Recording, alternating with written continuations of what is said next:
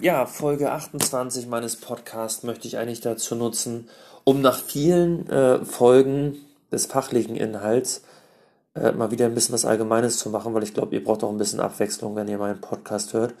Und dieses Thema lese ich aber immer wieder, beziehungsweise ähm, teilweise Fragen aus diesem Thema, über das ich heute sprechen möchte. Aber vor allen Dingen mache ich den heutigen Podcast, damit ihr mal seht, okay, was könnt ihr eigentlich von der Gegenseite, also eurem Steuerberater, erwarten. Darum beschäftige ich mich heute mit dem Thema, wie arbeitet eigentlich der klassische Steuerberater. Ja, da reden wir nicht von der großen Beratungsgesellschaft, sondern eher von dem typischen Mittelständler. Ähm, und müsst ihr eigentlich selber auch aktiv werden oder könnt ihr euch zurücklehnen? Ja, darauf möchte ich jetzt eigentlich mal in den nächsten paar Minuten eingehen. Ja, und wie ich gesagt hatte, ich möchte eigentlich auf die klassische Kanzlei hinaus. Die klassische Kanzlei ist für mich eigentlich, äh, ich sag mal, ein bis drei Steuerberater.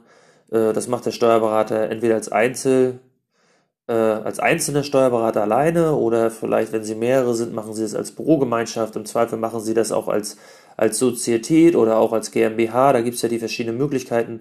Aber so ein ganz kleiner, stinknormaler Steuerberater, nenne ich ihn mal, eine kleine Reform mit ein paar Mitarbeitern. Ne? Also wenn ihr da einen Steuerberater habt, dann hat er vielleicht auch nur zwei, drei Mitarbeiter, vielleicht hat er auch sieben, acht. Wenn dann mehrere Berater ins Spiel kommt, geht die Zahl ein bisschen hoch, aber im Normalfall ist die gesamte ähm, Arbeiterzahl, nenne ich es mal, in so einer Kanzlei, inklusive Steuerberater, dann irgendwo zwischen, zwischen 5 bis 20. Das ist so für mich der klassische kleine mittelständische Steuerberater. Ja, und wer macht da eigentlich welche Arbeit? Ne? Ähm, ich habe jetzt selber schon in, in mehreren Kanzleien gearbeitet. Ich habe auch mal in einer Großkanzlei gearbeitet, äh, beziehungsweise größere Wirtschaftsprüfungsgesellschaft, aber ich habe auch bei mehreren kleineren gearbeitet und war da teilweise auch in verantwortungsvoller Position. Und dahergehend denke ich, dass ich mir dazu auch ein gutes Urteil bilden kann. Weil ich da auch gute und schlechte Sachen gesehen habe. Ne? Also im Normalfall ist es so, die, die Standardarbeit, ähm, die macht ja nicht der Steuerberater, ähm, sondern der Mitarbeiter. Ja, es gibt auch Kanzleien, kenne ich auch. Ähm, auch in meinem unmittelbaren Umfeld kenne ich welche, da arbeitet der Steuerberater ohne Mitarbeiter, macht's ganz alleine. Wenn der Steuerberater dann fachlich gut was drauf hat und der macht viele Sachen alleine, dann könnt ihr von einer hohen ähm, Qualität ausgehen. Ähm, so ist es aber nicht überall. Ne? Meistens machen die Mitarbeiter die Arbeit und ähm, bei den Mitarbeitern gibt es halt ähm, ganz viele, äh, viele Qualitäten, die vorherrschen. Ja, es gibt Mitarbeiter, die sind, äh, ja, weiß ich nicht, die sind halt nicht sonderlich gut in dem, was sie machen. Ähm, und es gibt Mitarbeiter, die sind äh, derartig gut, dass ich sogar sagen würde, sie haben bessere Kenntnisse als der Steuerberater selbst. Ja. Ähm, in Deutschland Steuerberater zu sein, ähm, heißt ja nicht, dass man fachlich am Ende besser drauf ist als seine Mitarbeiter. Äh, nur weil man vielleicht die, die bessere äh, Ausbildung genossen hat. Also eins ist Fakt, wenn man die Steuerberaterprüfung schafft, dann hat man vorher zumindest eine gute Ausbildung genossen. Wie man das auch immer gemacht hat. Entweder hat man vorher studiert oder man hat vorher, ähm, hat es im Selbststudium gemacht oder man hat irgendwelche Steuerberater-Vorbereitungskurse gemacht. Ähm, aber auf jeden Fall hat man ähm, das Gros des äh, wichtigen Steuerrechts, was ich später in der Kanzlei brauche, sich einmal angeeignet, sonst hätte man die Steuerberaterprüfung nicht geschafft. Ja? Also die, ähm, die Steuerberaterprüfung ist wirklich schwierig und es gibt eine hohe Durchfallquote und die, die es dann schaffen, müssen zumindest zu dem Tag X, wo sie die Prüfung bestanden haben, schon mal ein gutes Wissen gehabt haben. Ähm, bei den Mitarbeitern ähm, ist es ja so, dass die im Normalfall dann irgendwie die Ausbildung des Steuerfachangestellten gemacht haben. Im Zweifel haben sie auch studiert und dann nicht die Steuerberaterprüfung gemacht. Ähm, vielleicht haben sie auf die Steuerfachangestelltenausbildung auch noch ähm, eine, eine, Zusatzqualifikation erworben. Ähm, und auch da kommt es darauf an, welchen Weg sie gemacht haben. Es gibt ähm, gute Mitarbeiter, ähm, die einfach nur den Steuerfachangestellten als Ausbildung gemacht haben und sich dann kontinuierlich weitergebildet haben durch Selbststudium und richtig gut drauf sind. Und äh, es gibt welche, die haben im Zweifel auch ähm, noch eine Zusatzqualifikation gemacht, sind auch gute äh, Personen, die wirklich gut gut lernen können, noch gut Arbeit schreiben können, sind aber halt einfach keine guten Ar äh, Arbeiter. Ja? Also sprich, wenn es darum geht, ähm, das Wissen dann auch anzuwenden, da äh, scheitert es dann. Also man muss da wirklich sagen, man hat in so einer Kanzlei meistens immer den Querschnitt ne, aus der Gesellschaft. Man hat immer gute und schlechte Mitarbeiter. So, und jetzt wisst ihr natürlich nicht in der Kanzlei, an wen geratet ihr da gerade. Ne? Ähm, das muss man halt einfach bedenken. Ne? Also ich habe so das Gefühl im Forum, dass die Leute immer denken, jetzt, wenn ich jetzt zum Steuerberater gehe, dann kann ich die perfekte Beratung für Immobilien erhalten. Der weiß von vorne bis hinten alles und ähm, das gilt auch für die Mitarbeiter. und äh, alles andere ähm, gibt es nicht. Aber so ist es nun mal nicht. In, in eurem eigenen Job, den ihr, den nachgeht, gibt es auch gute und schlechte Mitarbeiter. Und auch die schlechten kommen irgendwie durchs Leben. Und ähm, auch die, äh, die Guten steigen manchmal auf, aber manchmal bleiben sie auch im Verborgenen und machen da ihre gute Arbeit. Ne? Ähm, das muss man einfach bedenken. Dahergehend heißt das, ihr müsst selber auch mitdenken. Und darum empfehle ich jedem, der sich mit Immobilien beschäftigt, sich auch mit dem Thema Steuern zu beschäftigen. Ihr müsst ja nicht die, ähm, nicht, nicht alles wissen, was der Steuerberater weiß. Ja? Übrigens, der Steuerberater weiß auch nicht alles. Der gute Steuerberater weiß aber, wo es steht und kann es nachlesen und kann sich ähm, Fragestellungen und die entsprechenden Ergebnisse erarbeiten. Das macht auch den guten Steuerberater aus. Ähm, aber ihr solltet so Grundkenntnisse auch haben, um mit ihm bei gewissen Themen zumindest auf Augenhöhe diskutieren zu können. Ja, und ihn vielleicht auch mal bei ein, zwei Sachen anzustupsen, weil er denkt auch immer nicht an alles. Warum er nicht an alles denkt, erkläre ich hinterher auch nochmal. Was ihr jetzt aber nochmal wissen müsst, ist, wie gesagt, die meisten Arbeiten machen die Mitarbeiter, ähm, oder die, die meisten Basic-Arbeiten machen die Mitarbeiter und dazu gehört typischerweise auch eine Einkommensteuererklärung. Ja, die, wenn du jetzt nicht gerade einen Einzelsteuerberater hast, der ohne Mitarbeiter arbeitet, dann kannst du davon ausgehen, dass der Steuerberater ähm, die Mandantengespräche führt, Akquise macht, seine Mitarbeiter und die Kanzlei führt und im Zweifel auch die Jahresabschlüsse kontrolliert. Manche machen es besser, manche machen es schlechter, das kann ich halt übrigens auch sagen. Ähm, aber ob er die letzte kleine Steuererklärung bearbeiten wird, äh, das bezweifle ich. Das wird im Zweifel der Mitarbeiter machen. Und ähm, jetzt müsst ihr auch mal wieder das Ganze ins Verhältnis setzen. Wenn ihr jetzt dahin kommt, als normaler Arbeitnehmer, der zwar Gutverdiener ist, aber sagt, okay, ich muss jetzt zum Steuerberater, weil meine Anlage V muss der Steuerberater machen. Traue ich mir nicht zu. Okay. Dann geht ihr zum Steuerberater, dann seid ihr für den ein ganz kleiner Fisch. Weil mit euch verdient er halt nicht viel. Der Steuerberater will im Normalfall den Unternehmer haben. Weil der Unternehmer, der bringt im Zweifel ähm, Gebühren über die Lohnabrechnung, Gebühren über die monatliche Buchhaltung, Gebühren über den Jahresabschluss und über die Steuererklärung und im Zweifel noch laufende Beratung. Ja, da kommt wesentlich mehr Geld bei raus und vielleicht auch ein besserer Stundenverrechnungssatz, als wenn ihr euch äh, eure Steuererklärung mit Anlage V macht. Weil Anlage V ist im Normalfall gerade im Erstjahr sehr, sehr viel Arbeit, steht aber zu den Gebühren, die ihr eigentlich euch fairerweise in Rechnung stellen kann, meistens nicht im Verhältnis. Das heißt, er drückt das an den Mitarbeiter ab und je nachdem, ob der Mitarbeiter gut oder schlecht ist, kriegt ihr wahrscheinlich auch eine gute oder schlechte Anlage V oder, ähm, ich sag mal, ein einen äh, optimierten Überschuss oder Verlust bei den Einkünften aus Vermietung und Verpachtung. Und wenn ihr dann noch Glück habt, und der Fall rechnet sich noch für den Steuerberater, guckt er vielleicht selber noch mal rüber. Ich habe leider oft genug mitbekriegt, dass die Steuerberater da gar nicht mehr rüber gucken. Ne? Da, da schließe ich mich selber aus, weil ich habe äh, in meiner Kanzlei, wo ich damals gearbeitet habe, mir immer jeden Fall angeguckt, egal ob das äh, ein gewerblicher Fall war, ein freiberuflicher Fall oder auch nur ein Einkommensteuerfall. Ich habe jeden Fall kontrolliert und den Mitarbeitern gesagt, was sie richtig und falsch machen äh, in, de, in der Vorbereitung ähm, weil ich der Meinung bin, und das habe ich auch gesehen, dass die Mitarbeiter sich weiterentwickeln, wenn man sich äh, kritisch mit den Fällen auseinandersetzt. Ja, aber die normale Kanzlei ist mittlerweile so, dass sie, dass die Mitarbeiter, wie gesagt, viel machen müssen ähm, und chronisch überlastet sind. Ähm, woran liegt das? Ähm, Steuerberater ähm, sind ja nun mal auf, ich sag mal, normalerweise auf den normalen Steuerfachangestellten angewiesen. Der Steuerfachangestellte äh, verdient gerade eine Ausbildung nicht sonderlich viel Geld. Ähm, ich finde so auch sogar hinterher gibt es viele Kanzleien, die ähm, ihre Mitarbeiter eher knebeln, wenn es ums Gehalt geht. Äh, und wenn man dann mal bedenkt, dass das eigentlich eine klassische Ausbildung ist, Steuerfachangestellte ist eine klassische Ausbildung für den Abschluss mittlerer Reife, also zehn Klassen. Wenn man dann sieht, was die eigentlich fachlich drauf haben müssen. Ich meine, ich kann das, ich kann das beurteilen, weil ich habe in der Steuerberater oder in der Steuerfachangestellten Fortbildung ähm, einige Jahre unterrichtet und ich weiß, was von denen ähm, verlangt wird ähm, in der Ausbildung und auch in den Prüfungen, ähm, dann ist das schon unter den typischen Ausbildungen, die man so mit der mittleren Reife machen kann, mit die anspruchsvollste, die es gibt. Ähm, zumindest im kaufmännischen Bereich. Ähm, und äh, das muss man einfach erstmal wissen und ähm, dafür wird es aus meiner Sicht hinterher relativ schlecht bezahlt. Ähm, und das sorgt dafür, dass ähm, viele diese Ausbildung gar nicht machen, weil sie sagen, naja, ich will ja irgendwas äh, lernen, wo ich hinterher auch ein gutes Auskommen habe. Und wenn ich was Anspruchsvolles lerne, muss das Auskommen noch besser sein. Und das ist manchmal bei den Steuerfachangestellten genau äh, entgegengesetzt. Ja, da ist sicherlich auch eine kleine Entwicklung aktuell im Markt, aber äh, gerade für die Vergangenheit war das so. Und ähm, das führt dann dazu, dass die paar Mitarbeiter, äh, die da sind, also sprich die Steuerberater, die sich noch Mitarbeiter angeln konnten, die werden dann auch chronisch überlastet und äh, müssen Fälle wirklich im Akkord abarbeiten. Und das solltet ihr halt auch wissen. Und das machen die oftmals auch nicht mit Absicht, sondern es geht halt teilweise auch nicht anders. Und ich glaube, dass die aktuelle Corona-Situation dieses Thema verschärft hat, weil ähm, wer arbeitet denn am Ende die Förderanträge ab? Wer bearbeitet das Kurzarbeitergeld? Für den normalen Mittelstand. Das macht ja nicht der Mann dann selber, sondern im Zweifel macht das der Steuerberater. Und das ist Arbeit, die kommt on top. Dafür sind aber keine neuen Mitarbeiter da.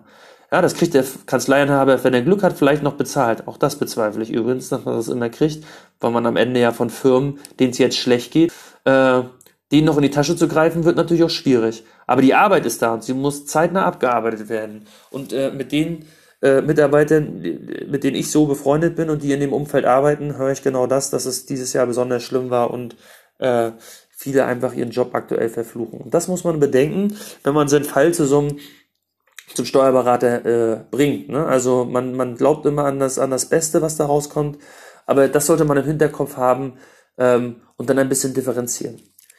Welche Erfahrungen habe ich noch gemacht? Ja, der Unterschied zwischen ähm, jungen und alten Kanzleienhabern.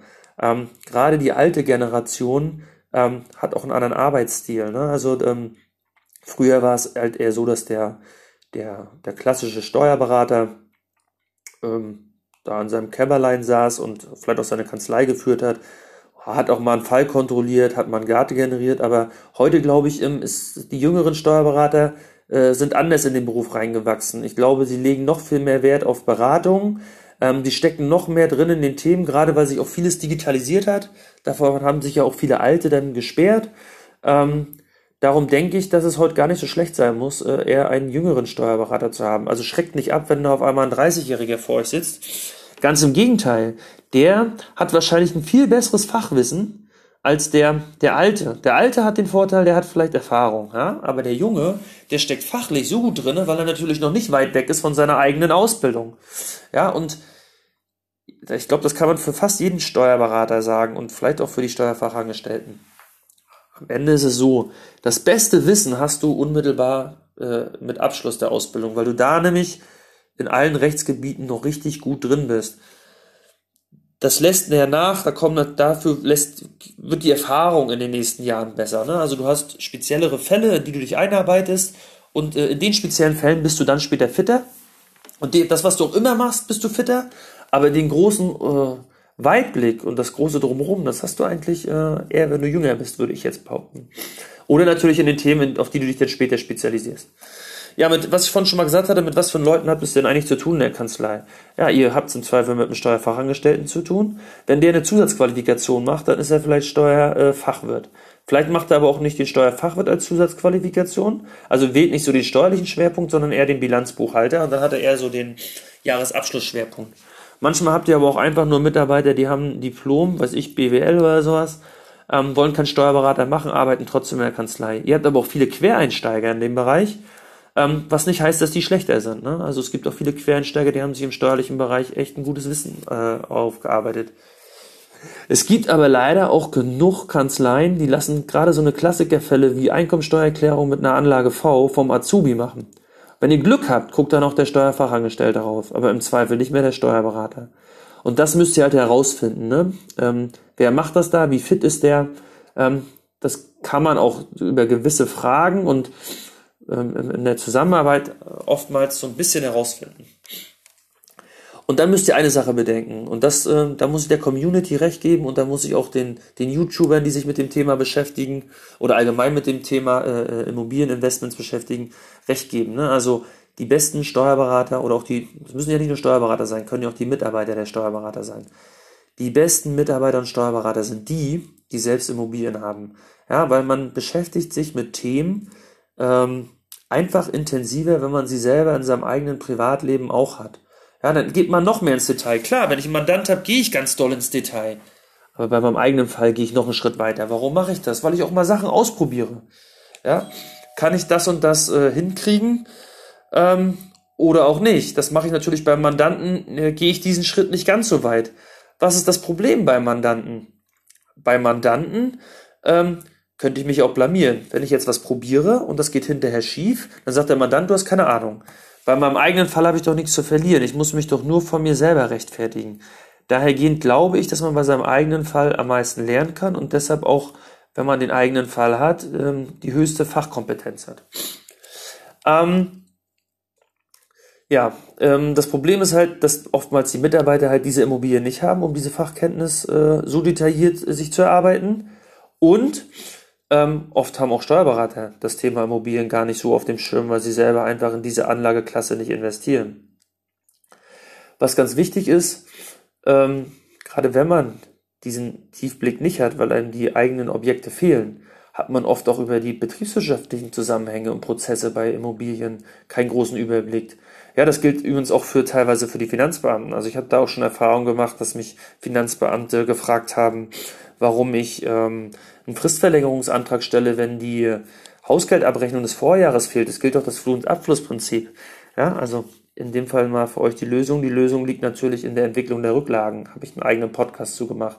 Aber auch so eine Fragen kommen selbst vom Finanzamt, ähm, von einem Bearbeiter, der im Zweifel keine Immobilien hat. Und so ist es bei den, bei den Kanzleien dann auch. Ne? Da fehlt dann diese, ähm, die, diese letzte Schritt, betriebswirtschaftlich zu denken im Sinne der Immobilien, weil man selber einfach nicht im täglichen Prozess der Immobilien involviert ist. Ähm, und das gilt explizit bei diesen Themen, ne? Zu- und Abflussprinzip, Rücklagenentwicklung, auch Optimierung des Grund- und Bodenanteils, ja, da stecken die auch nicht drinne, ähm, also nicht so drinne. Zum Beispiel, glaube ich, der Standardsteuerberater sagt dann, ja, da gibt's ein Excel-Tool von der Finanzverwaltung und das wenden wir an und was da rauskommt, müssen wir nehmen. Dass das Excel-Tool aber Müll ist, ähm, beziehungsweise, ja, ist jetzt ein bisschen übertrieben, aber es ist an vielen äh, Stellen halt nicht, ähm, nicht realistisch genug, beziehungsweise stellt keinen ordentlichen Wert dar.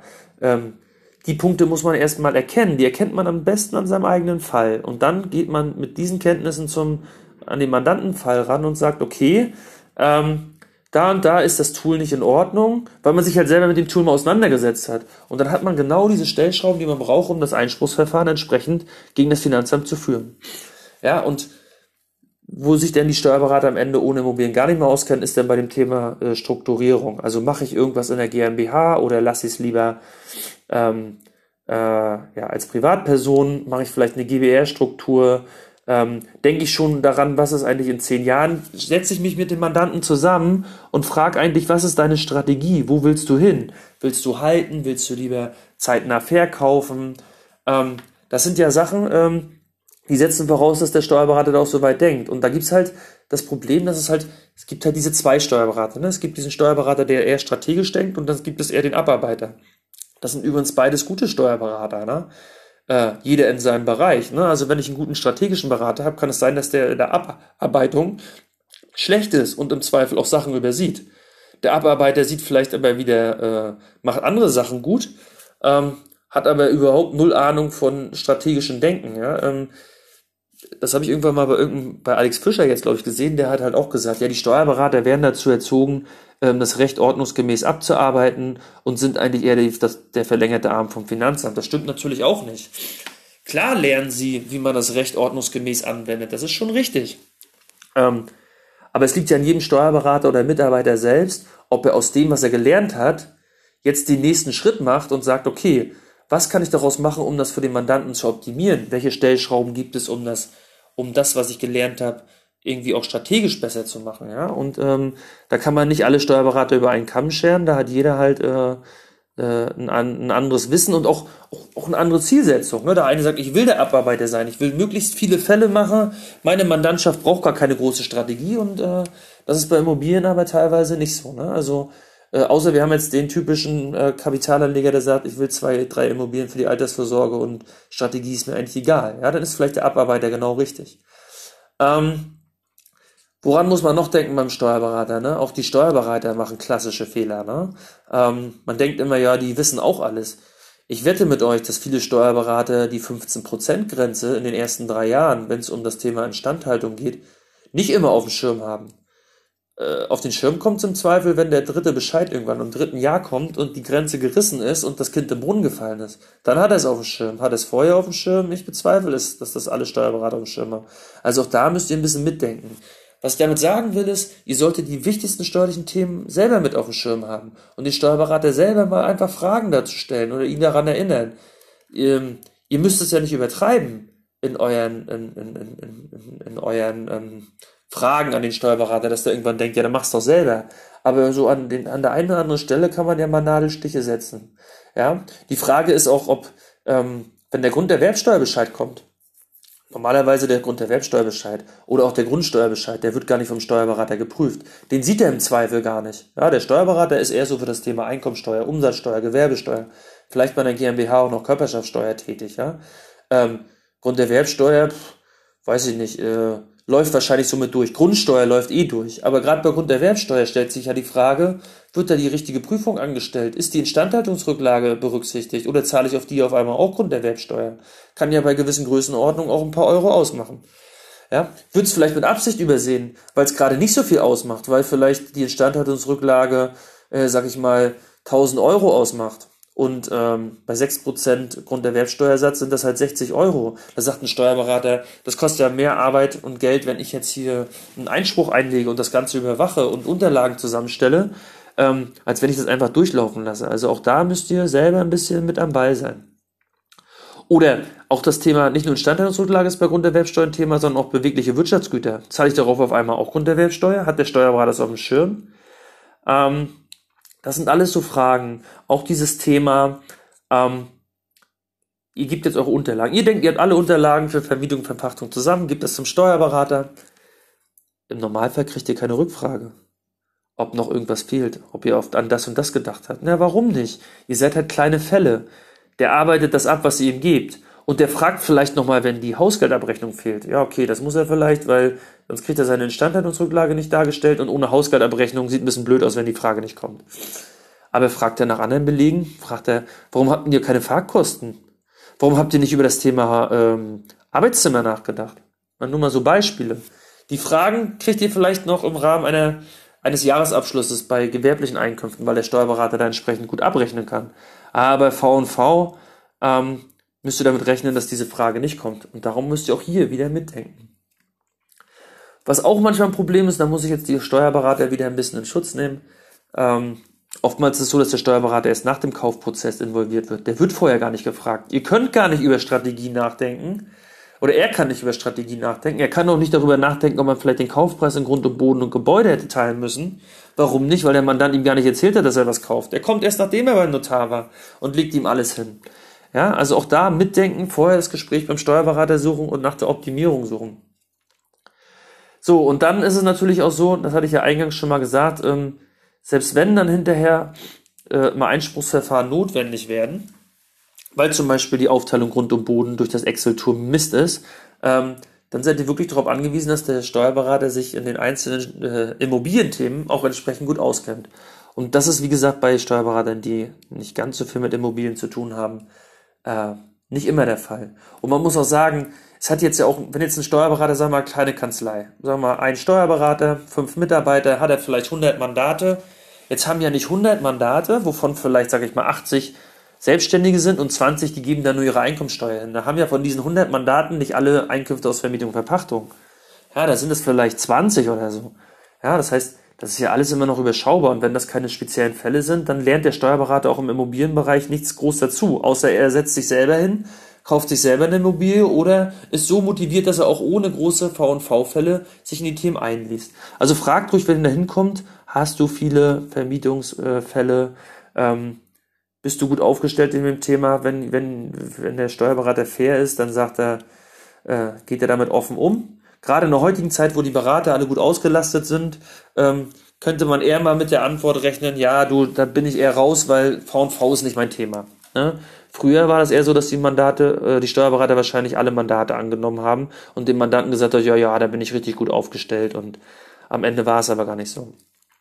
Da müsst ihr auch bedenken an dieser Stelle, ähm, der, die meisten Steuerberater, wenn die Vermietung hören, dann denken die an Anlage V. Die wenigsten Steuerberater haben ja Mandanten, die äh, Immobilien GmbHs haben oder vielleicht auch noch Immobilien KGs, geschweige denn Stiftung. Stiftung ist eigentlich ein Thema, da würden wahrscheinlich sagen 99 Prozent der Berater bin ich gar nicht drin. Ist nicht mein Thema, habe ich nichts damit zu tun, berate ich auch nicht. Das werden, da sind die meisten Steuerberater wahrscheinlich auch wieder fair und nacken sich so einen Fall nicht auf. Also wenn ihr das Thema Stiftung wirklich äh, auf dem Schirm habt, dann geht wirklich zu einem spezialisierten Steuerberater. Ja? Also ich selber bin auch ganz fair, ich kann zum Thema Stiftung auch nichts sagen, weil ich mich in dem Thema nicht auskenne, dazu stehe ich auch. Ist auch keine, keine, keine Form für mich, wie ich meine Immobilien anlegen würde. Ähm, ja, dann das Thema Erbschaft und Schenkung ist immer mal wieder ein Thema, wenn es um Immobilien geht. Da müsst ihr auch einfach wissen, das ist kein Standard. Ne? Ihr denkt jetzt, oh ja, Erbschaftssteuer ist ja ein Steuerthema, muss der Steuerberater sich ja auskennen. Ist gerade nicht so. Die meisten Steuerberater haben halt relativ selten das Thema Erbschaft und Schenkung auf dem Tisch ähm, und sind dementsprechend auch nicht doll spezialisiert darauf. Ja, welches Thema lese ich noch immer, wenn es ums Thema Steuerberater geht? Oft geht es um das Thema Gebühren, ist der Steuerberater. Was kostet der? Naja, da gibt's da gibt's eine Steuerberatervergütungsverordnung und ähm, in der wird genau festgelegt, ähm, wie viel man für so eine Anlage V dann zum Beispiel nehmen darf an Gebühren. Ja, da gibt es dann einen Gegenstandswert, der ermittelt sich meistens ähm, aus den ähm, Einnahmen oder Ausgaben. Und ähm, mit diesem Wert gehe ich in eine Gebührentabelle und dann habe ich einen Rahmen von bis. Und dem darf ich mich bewegen. Von bis deshalb, weil so ein Fall kann ja einfach oder schwierig sein. Und desto schwieriger er ist, desto höher ist der Rahmen. Wenn er einfach ist, ist er niedrig. So. Und ähm, das Problem ist natürlich, ähm, die Gebühren sind trotzdem überschaubar, selbst wenn ich den hohen Rahmen nehme, weil gerade so ein Objekt im Erstjahr macht natürlich auch viel Arbeit. Das heißt, ein Steuerberater wird im Normalfall, wenn er euch als Mandant hat, unterjährig nicht groß beraten, wenn ihr nicht auf den zugeht. Ja, weil er sich sagt, äh, mit meiner Gebühr, die überschaubar ist, lohnt sich gerade noch so den Fall am Jahresende zu machen, aber unterjährig von mir aus aus dem Mandanten zugehen und dem irgendwas zur Vermietung und Verpachtung zu erzählen, steht in keinem Verhältnis. Das heißt, ihr müsst auf ihn zugehen und müsst aber auch damit leben, dass im Zweifel so eine unterjährige Beratung extra bezahlt werden muss. Weil ihr müsst wissen, ihr seid eine kleine Nummer als am Steuerberater. Ähm, und ganz wichtig ist auch zu wissen, ähm, gerade bei diesem Thema Gebühren, der Steuerberater ist am Ende auch jemand, der betriebswirtschaftlich denkt. Und wenn jetzt zum Beispiel in irgendeinem Fall irgendwas fehlt und dann geht's da irgendwie am Ende um 100 Euro Steuern und der Steuerberater prüft das und weiß, scheiße, um das irgendwie zu retten, muss ich einen Einspruch machen, dafür muss ich zwei Seiten schreiben. Da habe ich schon 200, 300 Euro Aufwand. Obwohl der Mandant nur 100 rauskriegt, kann es doch mal sein, dass er es einfach unter den Tisch fallen lässt, ja. Ähm, ich würde das nicht machen. Ich würde da ganz offen mit dem Mandanten drüber reden und sagen, pass auf, das und das gewinnst du, das und das kostet es bei mir, steht nicht im Verhältnis, wie wollen wir es machen? Aber den Weg gehen nicht alle. Das, äh, da bin ich überzeugt von. Dahergehend müsst ihr auch das auf dem Schirm haben. Auch wenn es natürlich für euch schwer ist, Bescheide zu prüfen. Ne? Aber auch das kriegt ihr im Zweifel hin. Ihr könnt, ihr kriegt ja von dem Steuerberater eure Steuererklärung. Und dazu kriegt ihr auch eine Steuerberechnung. Und wenn ihr euch euren Bescheid, den ihr am Ende auch geprüft kriegt, daneben legt und da ist eine Abweichung und äh, dazu sagt der Steuerberater nichts, dann würde ich schon mal die Frage stellen, warum sagt er nichts? Ja, also ähm, zwei Werte nebeneinander legen, das kriegt auch jemand hin, der keine Ahnung hat von Steuern. Ähm, also beachtet das mal, ne? Also das wirklich so ein Einspruch oder auch so ein Klageverfahren kann viel Geld kosten und steht das eigentlich im Verhältnis Nutzen und Aufwand. Dann stellen sich immer jeder, jeder die Frage, muss ich einen Steuerberater vor Ort nehmen oder kann ich auch einen nehmen, der weiter weg ist und das alles online macht? Naja, im Zeitalter von äh, Videokonferenzen, im Zeitalter von Telefon, E-Mail, könnt ihr eigentlich überall hingehen. Die Frage ist, was ist euch lieber? Wollt ihr dem Mandanten gegenüber sitzen, ähm, mit ihm interagieren als Steuerberater oder auch will der Mandant seinem Steuerberater gegenüber sitzen? Oder reicht ihm das am Telefon? Das muss jeder für sich die Entscheidung treffen. Grundsätzlich spricht in der heutigen Zeit nichts mehr dagegen, auch einen Steuerberater zu nehmen, der weiter wegsetzt. Ja, wenn er dafür aber die äh, besonderen Kenntnisse bei Vermietung und Verpachtung hat. Ähm, ja, ich kann euch nur den Tipp geben, viele Steuerberater nehmen natürlich ähm, bieten ein kostenloses Erstgespräch an. Ähm, das würde ich an eurer Stelle auch in Anspruch nehmen. Ja? Also gerade wenn es nichts kostet. Und dann führt ihr den Berater auf die, äh, ja, fühlt ihr mal nach, wie gut, wie fit ist er wirklich. Äh, wenn ihr selber im Immobilienbereich schon einigermaßen fit seid, könnt ihr durch zwei, drei Fragen, glaube ich, genauer herausfinden, äh, ob der grundsätzlich Ahnung hat oder er nicht. Ne? Also ähm, diese Beratungsgespräche würde ich in Anspruch nehmen. Ne? Also ähm, am Ende sagt er halt, passt nicht und dann war es sprich umsonst. Äh, das ist dann halt so, aber das ist nun mal ähm, auch der Akquiseprozess beim Steuerberater kostet manchmal auch ein Gespräch, was man umsonst führt. Was ihr noch bedenken müsst, ist ähm, das Erstjahr. Der Steuerberater, es gibt zwei Varianten, was der Steuerberater macht. Es gibt den Steuerberater, der sagt, ich sichere mich ab. Es gibt viele Mandanten, die kommen im Erstjahr, lassen sich schön ähm, im ersten Jahr alles entwickeln. Also die Anschaffungskosten, Aufteilung Grund- und Bodengebäude, dass die AFA richtig berechnet wird, ähm, dass die Instandhaltungsrücklage richtig dargestellt wird, dann gehen die zum Steuerberater. Und dann gibt es den Steuerberater, der sagt, okay, das erste Jahr hat mich 10 Stunden gekostet, ich nehme den Höchstwert der Gebührenordnung, damit sich das rechnet und im nächsten Jahr mache ich es dann halt, gehe ich an den untersten Rand, weil dann ist das ein Selbstläufer. Ähm, dann gibt es aber auch den Steuerberater, der sagt, nee, ich bleib gleich am Anfang, nehme ich vielleicht nicht den, ich nehme nicht langfristig den niedrigsten Wert, aber ich nehme ein, zwei Stufen höher und dafür durchgängig. Das heißt, im ersten Jahr zahle ich drauf, in den nächsten Jahren äh, wird es dann für mich als Steuerberater lukrativer. Ähm, und da muss man dann einfach gucken. Ne? Also, ähm, wenn du bei so einem Steuerberater dann nach dem ersten Jahr sagst, so, gib mir meine ganzen Unterlagen, ab dem zweiten Jahr meist alleine, dann ist, glaube ich, das Verhältnis zu dem Steuerberater Schrott. Ähm, das muss man einfach bedenken. Ne? Wenn der im ersten Jahr sowieso ganz schön teuer ist, dann kann man auch mit gutem Gewissen sagen, gib mir mal bitte die Unterlagen, ich mache es jetzt selber. Ja, da fällt jeder Steuerberater eine andere Strategie.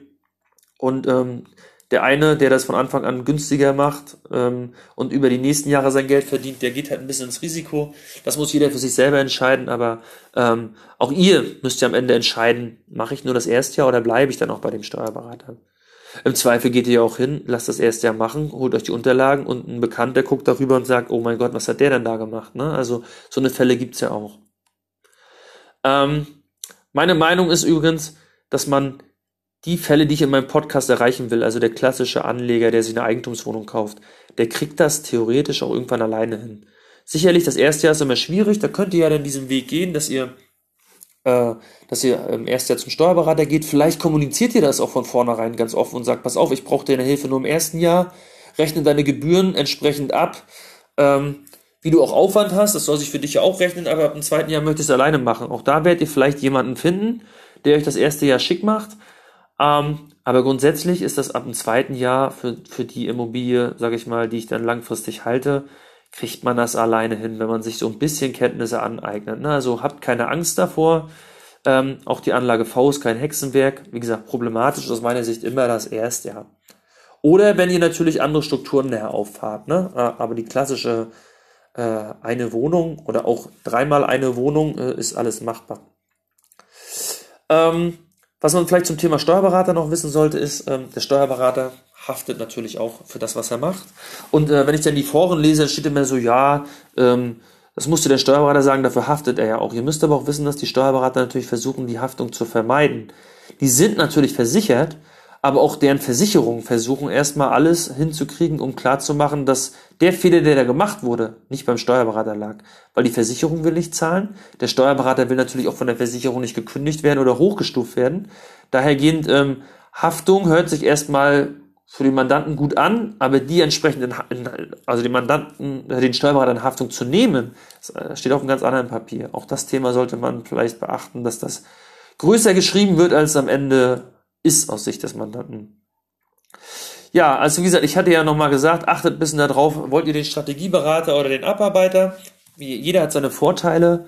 Ähm, wo ich mich selber einordne, kann ich gar nicht sagen. Ich würde sagen, ich stecke da irgendwo in der Mitte. Also ich, ich glaube selber, dass ich wäre jetzt nicht der, der Strategieberater, der jetzt, ähm, jetzt das Thema Stiftung auf dem Schirm hat oder der ähm, am Ende ähm, auch der Fan davon ist, das große ähm, Gesellschaftskonsortium äh, äh zu gründen, also mit, weiß ich, wie äh, diversen Holdings und äh, Untergesellschaften und operativ und was alles dazugehört. Da bin ich auch einfach der Freund nicht von. Ich würde mich auch sagen, dass ich aber gleichzeitig auch ein guter Abarbeiter bin. Ich glaube, genau in diese, dieser Mittelweg davon gibt es viele Steuerberater. Und die Steuerberater sind im Zweifel vielleicht auch für den Gros, das Gros der Immobilienmandanten genau die richtigen, ja, die, die sowohl im Abarbeiterbereich den letzten Kniff noch kennen, aber auch strategisch jetzt nicht so unbedarft sind. Und ähm, den müsst ihr dann im Zweifel finden. Und woran erkennt man jetzt eigentlich äh, einen schlechten äh, Steuerberater? Ja, das ist natürlich schwierig, ne? Solange ihr selber keine guten Fachkenntnisse habt, ist das natürlich schwierig. Wenn ihr, wenn ihr selber gar nicht so schlechte steuerliche Kenntnisse habt, die zwar noch nicht auf Steuerberaterniveau sind, aber zumindestens um gut zu diskutieren, da könnt ihr durch geschickte Fragen äh, natürlich äh, gucken, was er drauf hat. Und dann tut mir einen Gefallen, ähm, ob ihr jetzt gute Kenntnisse habt oder nicht. Stellt doch eine konkrete Frage. Und ihr werdet merken, es gibt Steuerberater, die lenken euch auf ein anderes Thema, ohne euch die Frage zu beantworten. Und dann stellt Rückfragen nach dem Motto, naja, das habe ich nicht gefragt, ich möchte bitte da und dazu eine Antwort. Und wenn da nichts kommt, dann wisst ihr, okay, ähm, das ist, äh, das heißt noch nicht, dass er ein schlechter Steuerberater ist. Der hat einfach die Fähigkeit gehabt, euch woanders hinzulenken und hat gehofft, dass ihr es nicht merkt. Ja, aber ähm, wenn er ein guter Steuerberater wäre, würde er vielleicht auch einfach mal offen sagen, pass auf, das kann ich dir jetzt nicht beantworten, aber in so und so viele Stunden, Tagen hast du eine Antwort, ich lese es nochmal nach, äh, weil es gibt die Diskrepanz äh, zwischen, es gibt, die einen sagen so, die anderen sagen so, ich gehe nochmal äh, in mich und lies nochmal Fachliteratur und dann kriegst du eine verbindliche Aussage, mit der du auch arbeiten kannst. Ein Steuerberater ist nicht schlecht, weil er die Antwort nicht sofort hat. Ne? Ein Steuerberater ist schlecht, wenn er nicht irgendwann mal mit der richtigen Antwort rauskommt, beziehungsweise wenn er nicht weiß, wie er ein Gesetz ordentlich liest, beziehungsweise wenn er die aktuelle Rechtsprechung nicht kennt, wenn er die aktuellen BMF-Schreiben nicht kennt. Ja, wenn er einfach nicht fachlich, zeitlich nicht auf Höhe ist, dann ist er im Zweifel kein guter Steuerberater. Ähm, und das kriegt man über die Zeit vielleicht auch raus. Ähm, oder ihr seid mal ganz dreist und erzählt einfach offensichtlich Mist, wo ihr wisst, das stimmt nicht. Wenn er dann dagegen irgendwie äh, nicht gegen argumentiert, dann wisst ihr, okay, da ist vielleicht auch steuerlich nicht das beste Wissen da. Bezogen auf Immobilien, ja. Also ihr könnt ja auch einem gegenüber sitzen, der steuerlich richtig gut drauf als Steuerberater. Aber Immobilien ist nicht sein Thema. Hat aber auch fairerweise vorher nicht gesagt, dass es nicht sein Thema ist. Dann versucht ihr das irgendwie durch eine ordentliche Gesprächsführung herauszufinden. Ja, also wie gesagt, ein Steuerberater, der euch sagt, er muss nochmal nachlesen, ist kein schlechter Steuerberater. Ja, für den Steuerberater ist immer nur wichtig, der muss nicht alles wissen. Der muss nur wissen, wo muss er nachlesen und er muss im Zweifel wissen, welche Gesetze wie zusammenspielen. Ja? Und dann ist er ein guter Steuerberater. Das vielleicht als kleiner Abschluss. Ich selber äh, will das für mich gar nicht kommentieren oder bewerten. Das muss jetzt auch jeder für sich selber in Bezug auf seinen Steuerberater oder auf den, den er irgendwann mal kontaktieren will, bewerten. Aber mir war es wichtig bei der heutigen Folge einfach mal ähm, euch zu zeigen, ähm, habt keine Vorurteile, geht vielleicht unvoreingenommen da rein, aber dass ihr wisst, okay, der, der mir gegenüber sitzt, der arbeitet so und so und der macht gewisse Handlungen, weil er äh, im Zweifel durch ähm, äußere Umstände im Zweifel geknebelt ist, muss er so handeln. Und ähm, wenn ihr da einfach ein bisschen offener reingeht, dann könnt ihr viele Sachen beim Steuerberater auch einfacher nachvollziehen, wenn es um das Thema geht, wie handelt er. Ja, ich hoffe, ich konnte euch da ein bisschen aus dem, mit dem Nähkästchen plaudern und euch weiterbringen. Und dann freue ich mich auf die nächste Folge.